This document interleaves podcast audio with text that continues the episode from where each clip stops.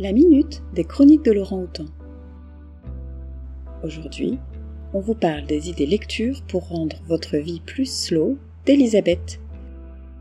Partie 2 Marcher, marcher, respirer. Jamais je n'ai tant pensé, tant existé, tant vécu, tant été moi, si j'ose ainsi dire, que dans les voyages que j'ai faits seul et à pied. La marche a quelque chose qui anime et avive mes idées. Je ne puis presque penser quand je reste en place. Il faut que mon corps soit en branle pour y mettre mon esprit.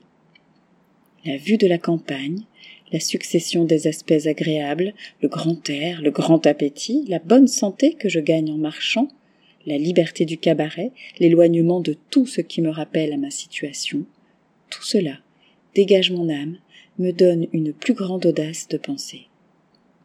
Ainsi parlait Jean-Jacques Rousseau.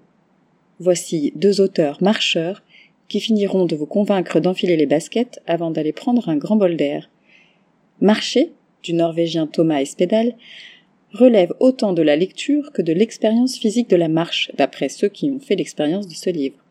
Contemplatif pour la traversée sublime des paysages, mais pas seulement, car le rythme est littéralement celui du marcheur. De sa Norvège natale au pays de Galles, Paris, Istanbul, jusqu'aux montagnes de la Transylvanie. Tout au long du voyage, il évoque les écrivains voyageurs qui, avant lui, ont eu recours à la marche comme instrument philosophique. Voltaire, Rousseau, Kierkegaard, Heidegger, Sartre. Vous l'aurez compris, marcher de Thomas Espedal est un véritable hymne à la lenteur. Et comment programmer des balades dans les grands espaces sans passer par Indian Creek, le premier livre de Pete Fromm traduit en français. Pete Fromm, c'est cet ancien maître nageur du Wisconsin qui vit actuellement à Great Falls dans le Montana. Alors, la slow life, lui, il peut vous inventer quelques bienfaits. Je cite Parce que je disposais de chaque heure de chaque jour, j'avais développé la capacité de concentration d'un enfant de cinq ans. Son récit des sept mois passés seul dans les Rocheuses est devenu un classique contemporain des récits d'apprentissage et d'aventure dans l'Ouest sauvage. Furieuse envie d'enfiler vos baskets, non?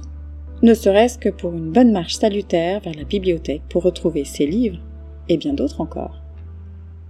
Les Chroniques de Laurent Houtan sont un podcast des bibliothèques de la ville de Lausanne. La chronique d'aujourd'hui vous est proposée par Elisabeth.